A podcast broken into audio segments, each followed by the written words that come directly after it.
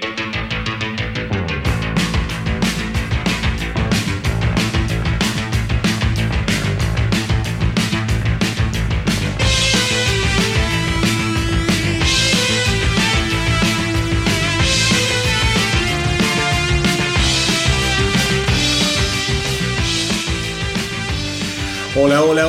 Mis queridos rockeros. Espero que estén todos muy, pero muy bien y preparados para otro episodio de El astronauta del rock, en donde recorreremos los ecos de la semana, las noticias más importantes de los últimos días en materia rockera.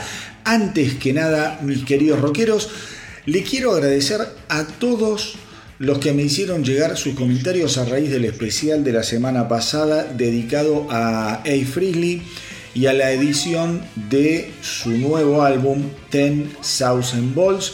Si no escucharon el álbum, por favor háganlo porque es una maravilla lo revitalizado, lo vigente, lo potente y divertido que se encuentra hoy en día el querido Ace Freely.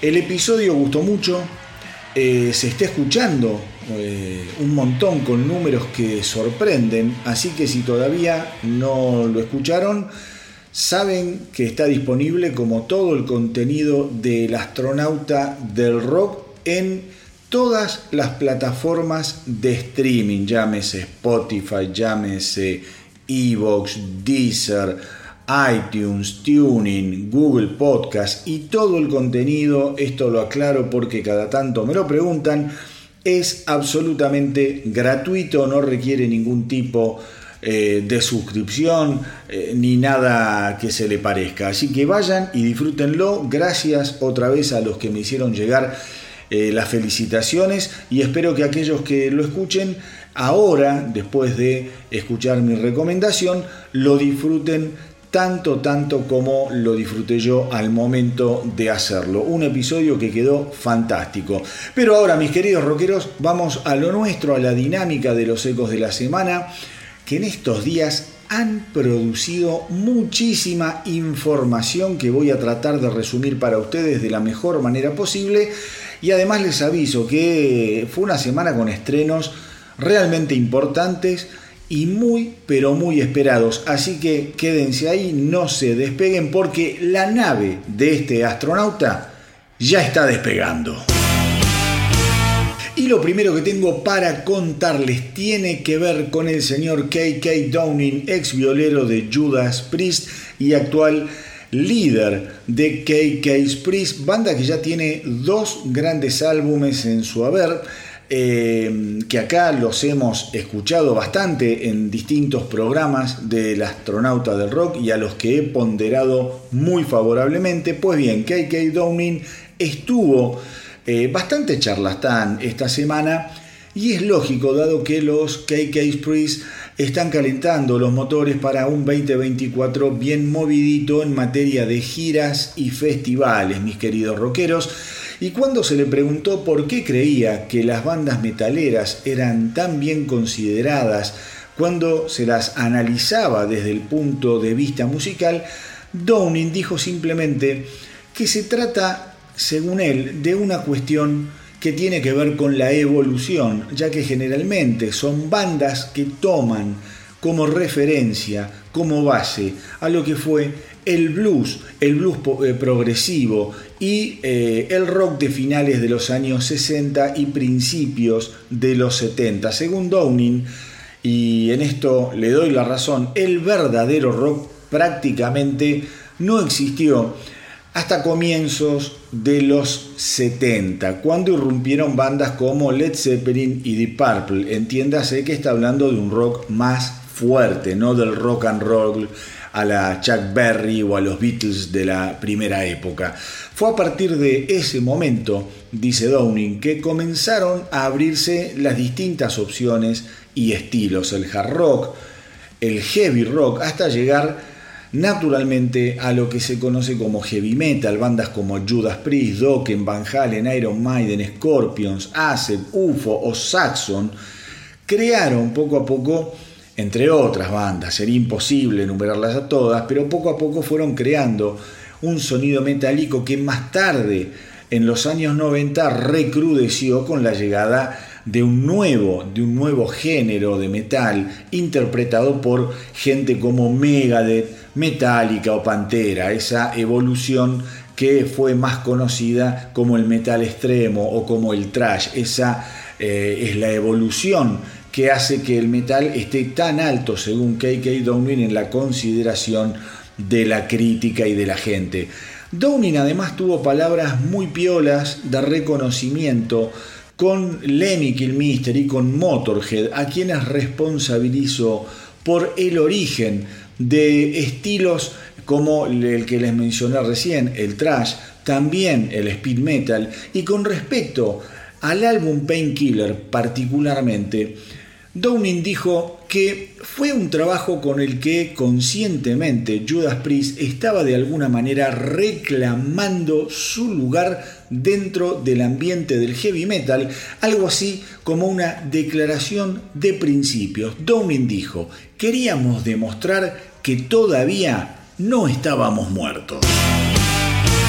Y siguiendo con el mundo Judas Priest, mis queridos rockeros, Ian Hill, bajista, fundador de la banda, estuvo hablando sobre el proceso de trabajo durante la grabación de Invincible Shield a editarse la semana que viene, 8 de marzo.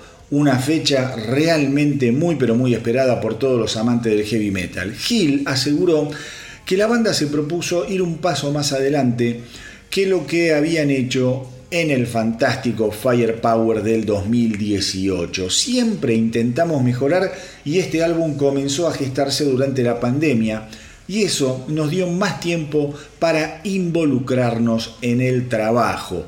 Richie Follner tuvo más tiempo para pulir las canciones y para probar diferentes matices y arreglos, dijo Ian Hill. Por otro lado, todos grabamos en forma separada a causa de la pandemia Scott Travis y Richie grabaron en Nashville, Rob Halford lo hizo en Phoenix y yo terminé grabando mis partes, escuchen esto, en distintas habitaciones de hoteles durante nuestra última gira europea. Fue todo muy relajado para mí, porque hay una diferencia muy grande entre grabar de esa manera o grabar en un estudio donde siempre eh, hay que hacer las cosas a las apuradas, pensando en el tiempo y el dinero. Declaraciones muy piolas de Ian Hill, una verdadera institución dentro de Judas Priest y dentro del ambiente del heavy metal. Mis queridos rockeros, sepan, sepan que el próximo domingo voy a estar subiendo un especial dedicado a la edición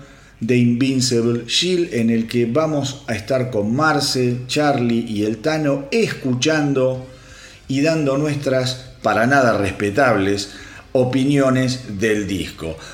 Estamos muy ansiosos, con mucha pila, con muchas ganas y con grandes esperanzas de estar frente a otra obra maestra de los Judas Priest.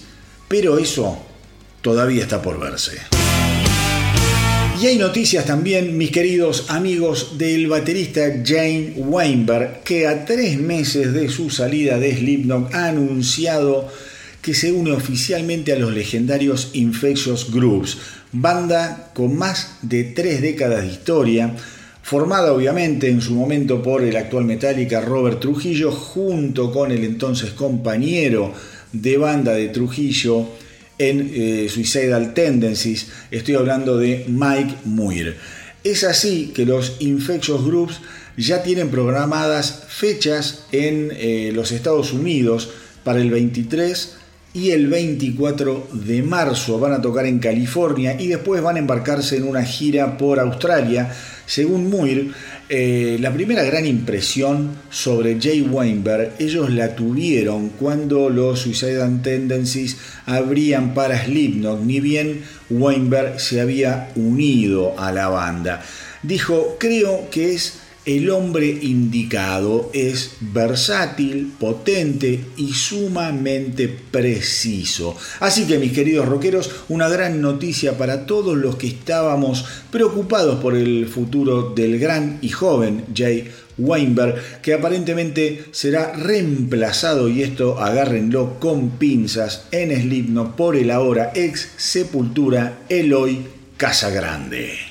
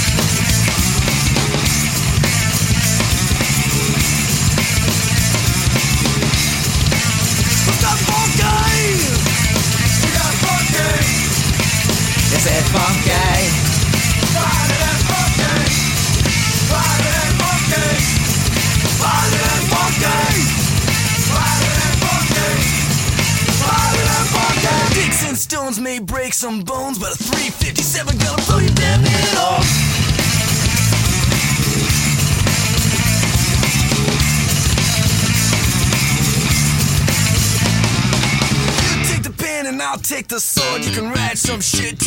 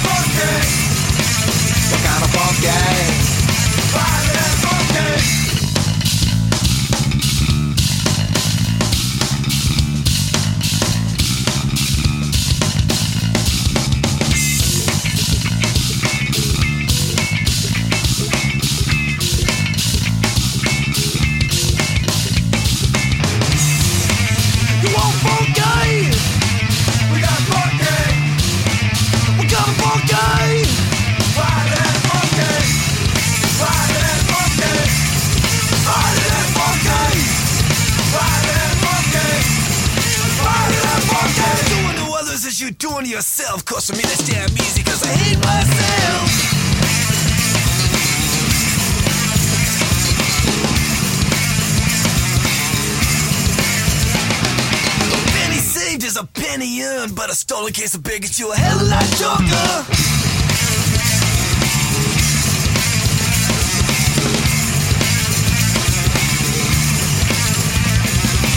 Early to bed and early to rise makes a man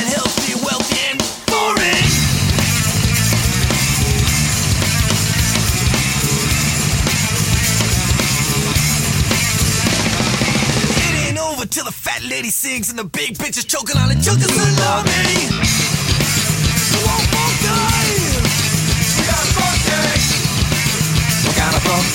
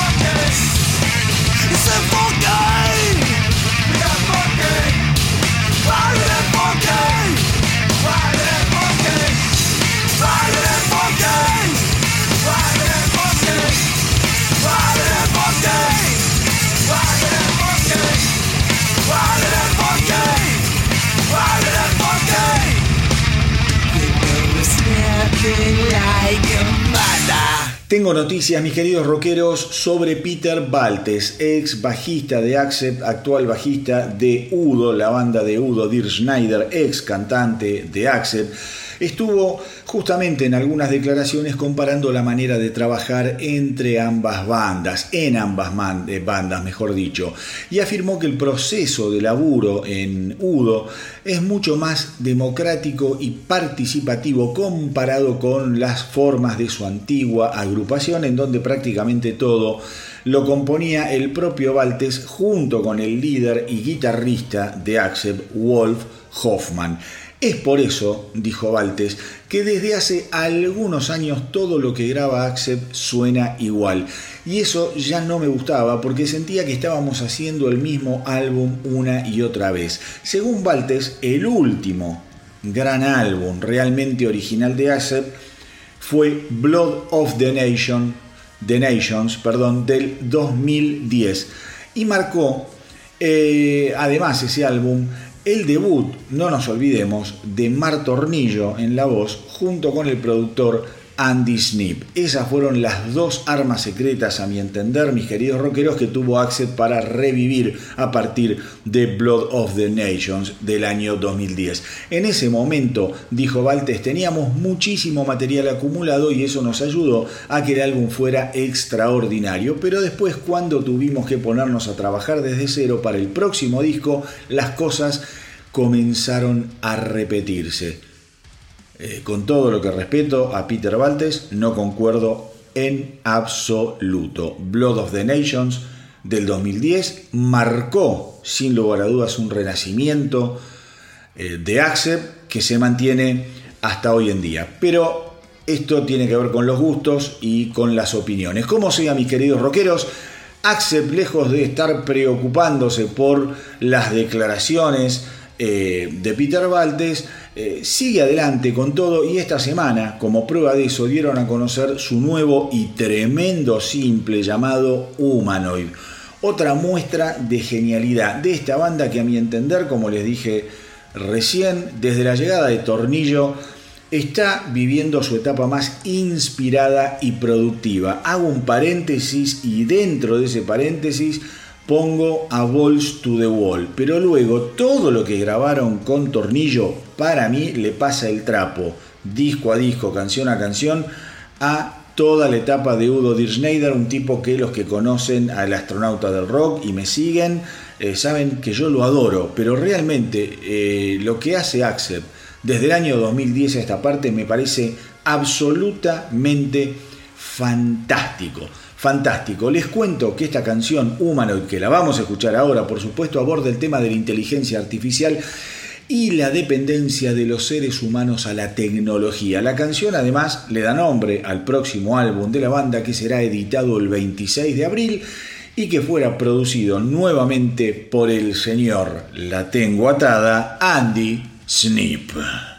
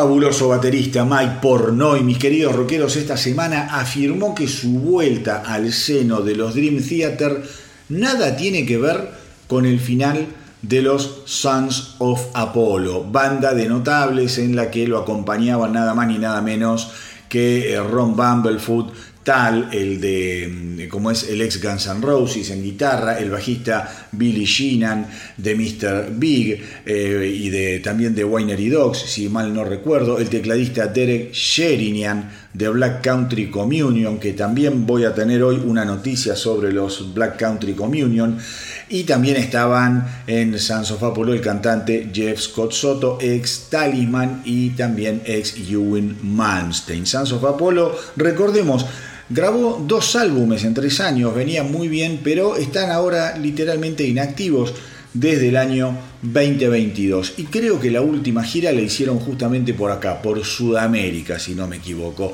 Hace poco justamente eh, Ron Bumblefoot tal estuvo haciendo declaraciones eh, y salió a decir sobre Sons of Apollo que en definitiva todo en la vida tiene su vida útil y cuando se le preguntó sobre el futuro dijo que él lo veía bastante incierto. Al mismo tiempo también habló Jeff Cotsoto eh, que dijo que no le correspondía a él anunciar el final de los Sons of Apollo porque básicamente se trataba de un proyecto de Pornoy y Sherinian, pero que según él cree que Dream Theater y Sons of Apollo no pueden coexistir al mismo tiempo. Creo que son bandas muy similares musicalmente hablando y creo que Mike quiere concentrarse más en Dream Theater en este momento de su vida. Era algo que se veía venir y realmente estoy feliz por él y por Dream Theater. Todo muy civilizado, mis queridos rockeros, así que ahora simplemente hay que esperar que se traen los Dream Theater bajo el brazo. Los que están dando nuevamente señales de vida, gracias a Dios, son los geniales Exodus y lo hicieron de la mano del cantante Steve Cetro Sousa, ese diabólico cantante de Exodus, que estuvo hablando sobre el sucesor de su último álbum, El Volátil, Persona non grata del 2021, también un álbum que acá en el Astronauta de Rock en su momento lo escuchamos muchísimo y que está bárbaro. Sousa afirmó que la banda ya está escribiendo las nuevas canciones y que debieron retrasar el ingreso al estudio de grabación que estaba previsto justamente para ahora, para el primero de marzo, simplemente porque no pueden apurar el proceso creativo, dijo Sousa. La banda tiene previstos, les cuento, cinco shows por Sudamérica, luego varias presentaciones por Europa eh, y después recién se van a poner a pensar en grabar. Respecto a la orientación musical del próximo álbum, el cantante dijo que todavía no fue capaz de escuchar nada porque usualmente los que comienzan con todo lo que es el proceso de composición son generalmente el baterista Tom eh, Hunting y el guitarrista Gary Holt, quien además, Gary Holt, eh, va a estar repleto de, laburo este año, un año que va a estar lleno de sorpresas eh, para Gary Hall de la mano de Slayer, banda en la que está reemplazando al malogrado guitarrista Jeff Hanneman. Recordemos que una de las noticias de la semana pasada con la que cerré el astronauta del rock fue justamente la vuelta de Slayer. Así que mis queridos rockeros, Esperemos que los, eh, los, tiempos de Exodus no se prolonguen, prolonguen más de la cuenta porque es necesario, es necesario tener más pronto que tarde un sucesor de aquel gran álbum Persona non grata. Otros mis queridos rockeros que están trabajando en su próximo álbum son los Soulfly. De acuerdo a las declaraciones de Max Cavalera, que actualmente está de gira con Go Ahead and Die, eh, el sucesor de Totem del año 2022 va a llegar antes del 2025, pero dice que todavía recién está empezando a tener alguna que otra idea para el próximo álbum de Soulfly, en lo que a Reeves se refiere. Eh, estuvo contando Max Cavalera que a él le resulta bastante difícil escribir mientras está de gira.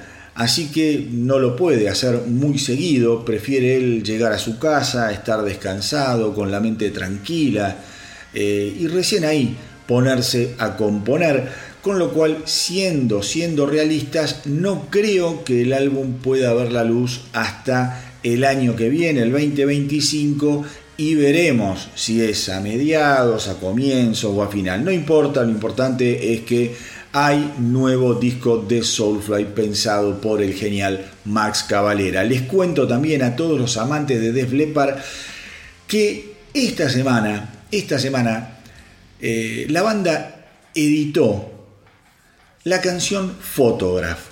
Ustedes dirán, pero ¿cómo? La canción Photograph tiene 40 años. Justamente, lo que editaron fue una versión inédita, un demo inédito que surgió de las bóvedas históricas de aquel álbum genial que fue Piromanía. Esta versión va a ser incluida en la edición especial por el 40 aniversario de aquel álbum magnífico multiplatino de 1983 y que marcó la consagración definitiva de la banda. Un disco que vendió más de 10 millones de unidades solamente en los Estados Unidos, convirtiendo a Def Leppard en una de las bandas más queridas y respetadas a nivel planetario. Para todos aquellos que son fanáticos de la banda, sepan que en los archivos del astronauta del rock hay un episodio especial del año pasado dedicado a Def Leppard que no se lo pueden perder en ese especial. Hablamos muchísimo de lo que fue Piromanía y de su influencia en el mercado musical de principios eh, de los 80, así que ya saben, van, lo encuentran en todas las plataformas, un especial imperdible de Def Leppard. Eh, pero para acceder a todo lo que es eh, esta edición especial del 40 aniversario de Piromanía, va a haber que armarse. De un poquito de paciencia, no mucha, y esperar hasta el próximo mes de abril.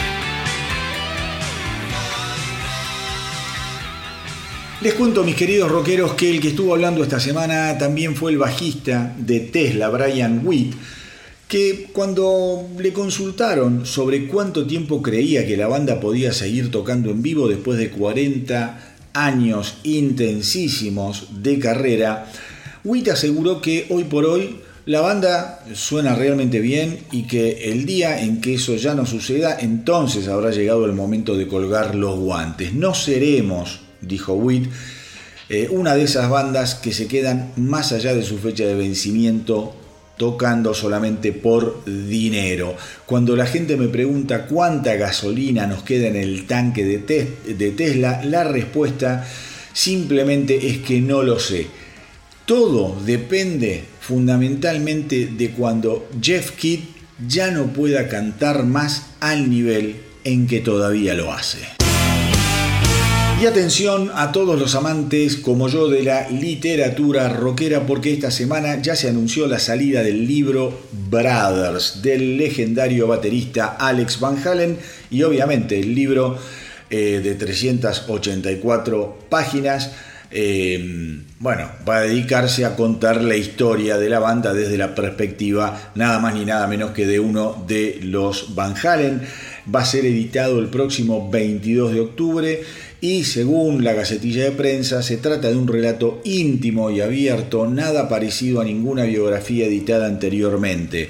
Así que, mis queridos rockeros, eh, me la voy a tener que comprar, porque yo de Van Halen creo que no sé, no sé cuántos libros ya leí sobre Van Halen y si este dicen que cuenta la biografía de una manera como nunca fue antes contada, me lo voy a tener que comprar, así que allá iremos. Alex Van Halen comparte su historia personal de familia, amistad, música y amor fraternal en un notable tributo a su amado hermano y compañero de banda. El propio Alex Van Halen dijo Estuve con él desde el primer día, compartimos la experiencia de venir a este país y descubrir cómo encajar, compartimos un tocadisco, una casa, una mamá, un papá y una ética de trabajo. Más tarde compartimos la parte trasera de un autobús de gira, eh, el alcoholismo, la experiencia de volvernos famosos, de ser padres, tíos y de pasar más horas en el estudio de grabación de las que he pasado haciendo cualquier otra cosa en esta vida. Un libro, mis queridos rockeros, eh, que sin duda, sin duda va a echar luz sobre aspectos desconocidos de la intimidad de una de las bandas de rock más grandiosas que jamás hayan existido.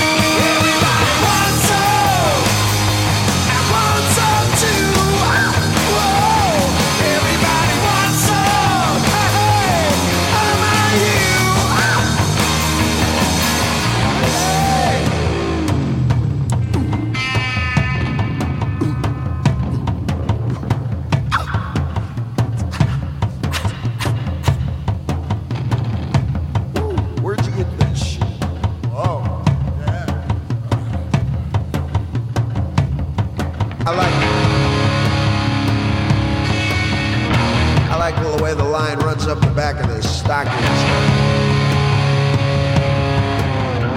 I've always liked those kind of high heels too, you know. No, no, no, no! Don't take them off. Don't take leave them on. Yeah, that's it. A little more to the right.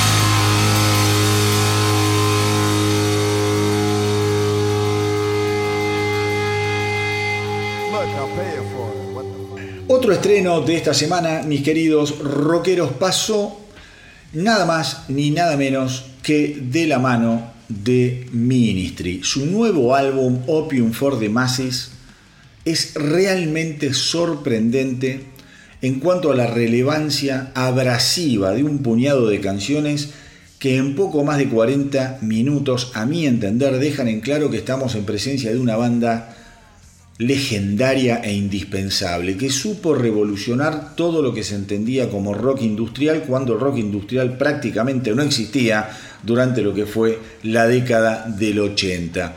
Yo ya les conté que Al Jurgensen, el conflictuado, conflictivo eh, y alocado líder y generador, alma mater de Ministry, eh, bueno, Al Jurgensen prácticamente se está retirando del mundo del rock para dedicarse al cine y a la militancia política, pero evidentemente, evidentemente este tipo va a cantar las urras como él mejor sabe hacerlo, gritando, denunciando y produciendo pequeños experimentos que los van a dejar con la boca abierta. No, no, no, no se confundan. Es un disco increíble.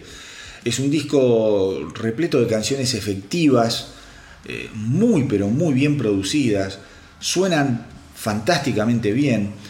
Tengan en cuenta las siguientes canciones, escúchenlo todo, pero préstenle atención a Good Damn White Trash, eh, Just Stop Boil y a las fantásticas New Religion, que la vamos a escuchar ahora, eh, y si no también a It's Not Pretty. Son de lo más interesante que ha grabado Ministry en los últimos años, un álbum muy recomendable, insisto, muy parejo y que suena increíblemente actual.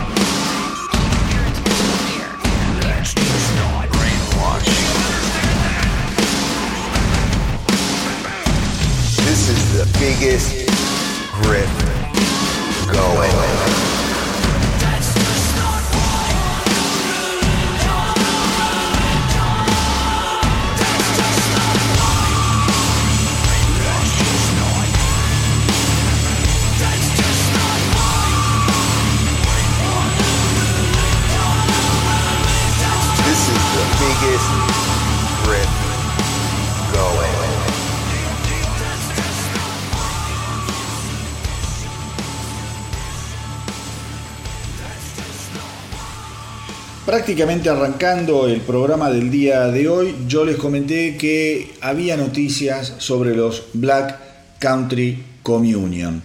Nosotros ya sabíamos, yo se los estaba comentando en distintos programas, que eh, la banda estaba trabajando nuevamente luego de que Glenn Hughes y Joe Bonamassa hicieran las paces o limaran las asperezas. Gente muy pero muy profesional, civilizada, con muchos años de carrera, en especial Glenn Hughes. La verdad es que la primera muestra de, de lo que va a ser su próximo álbum, llamado 5 y que va a editarse el 14 de junio, es una brutal batalla de talento. Stay Free se estrenó esta semana y se trata de una canción heavy funk como solo estas bestias son capaces de hacer. La contribución obviamente de Jason Boham, de Derek Sherinian, no defrauda, no defrauda obviamente, pero el trabajo de Bonamassa es realmente excepcional, como siempre, fuera, fuera de toda lógica. La producción del álbum estuvo a cargo del genial Kevin Shirley. Y me atrevo a decir que con este primer mordiscón estamos a las puertas de encontrarnos con un trabajo monumental a la altura de la historia de esta banda que desde su debut en el año 2010 no ha dejado de maravillar a fanáticos y críticos especializados. Supongo que estará muy contento mi hermano Carlitos Portero, que siempre me recomienda a Bonamassa, siempre me manda noticias o novedades de él, que es recontra copado también de los Black Country Communion. Así que eh, esta próxima canción, acá en el Astronauta del Rock, se la quiero dedicar a mi hermano Carlitos Portero. Les cuento, les cuento que los Black Country Communion además estarán tocando por primera vez en 11 años dentro de los Estados Unidos el próximo 17 de marzo en el Culture Room de Fort Lauderdale en la Florida.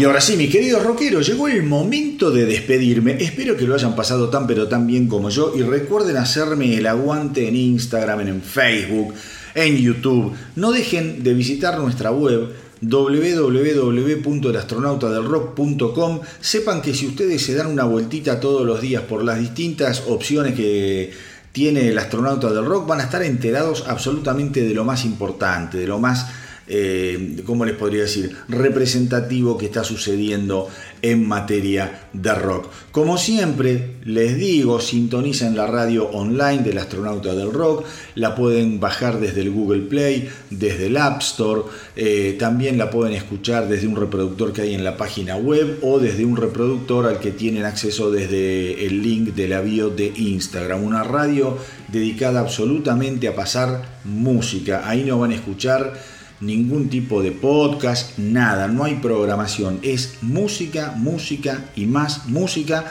y algún que otro separador informativo muy cortito de algunos pocos segundos. Pero como siempre, antes de despedirme les tengo la última noticia de eh, este programa porque esta semana se produjo el muy esperado lanzamiento del nuevo álbum solista de Bruce Dickinson, The Mandrake Project.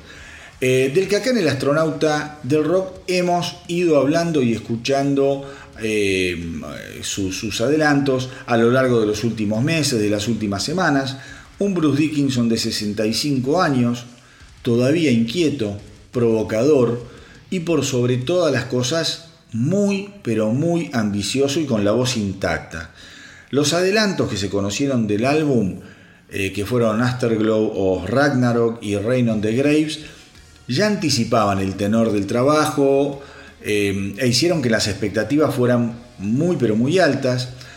Otra vez de la mano de su compañero de aventuras, el inefable Roy Zeta, que además es productor, compositor, guitarrista y bajista del álbum, The Mandrake Project, está repleto de sorpresas de todo tipo.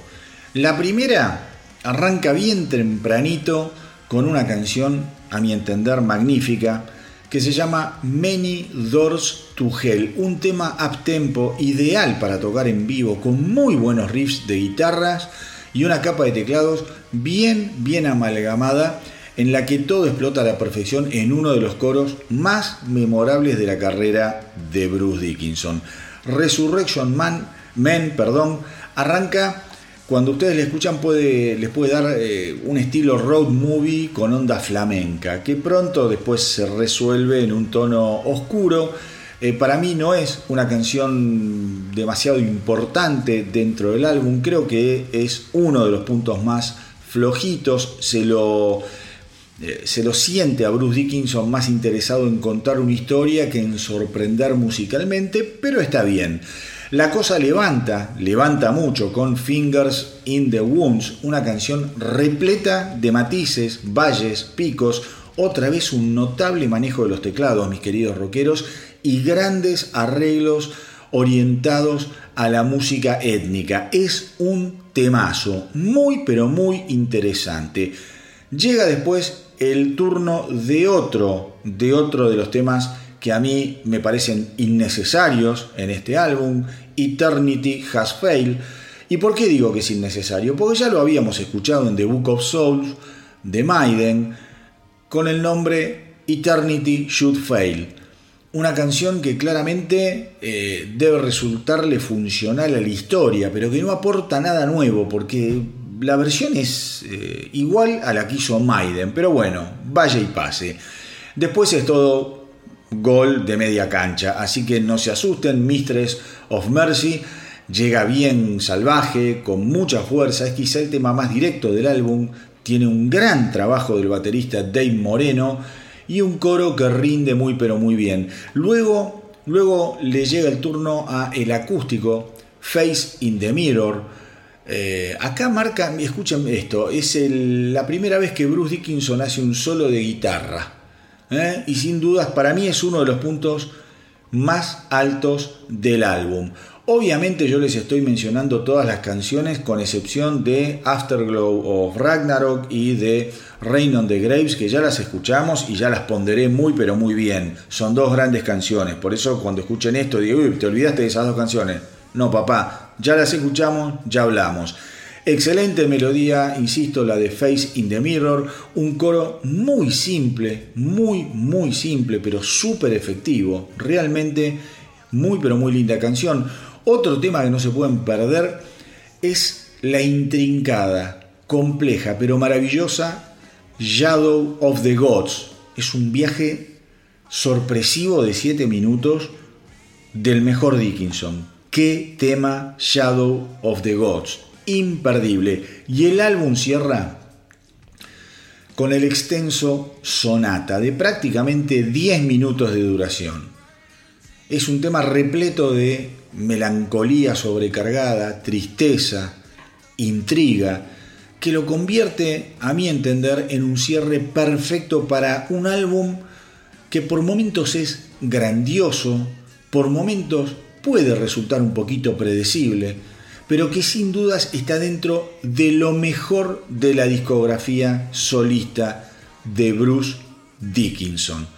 La verdad, mis queridos rockeros, quería cerrar con este comentario porque creo que eh, Bruce Dickinson, con toda su historia, con toda su influencia, con toda su carrera realmente notable, ha vuelto, ha vuelto a dar en la tecla. ¿Mm?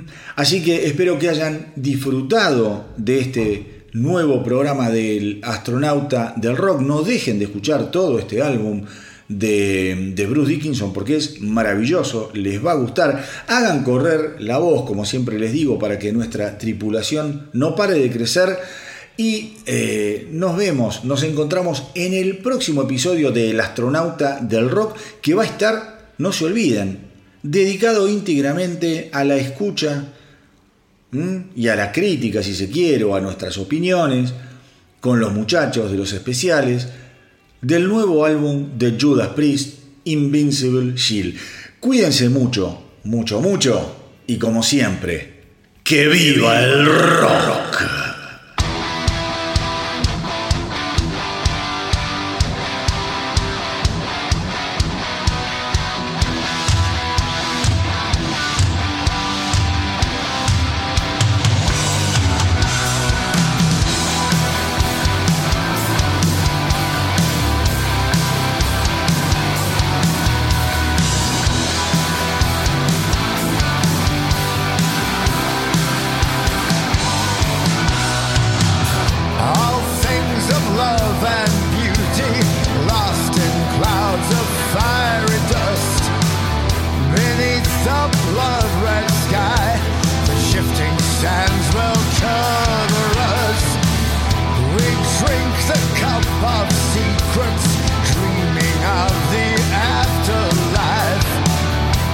sun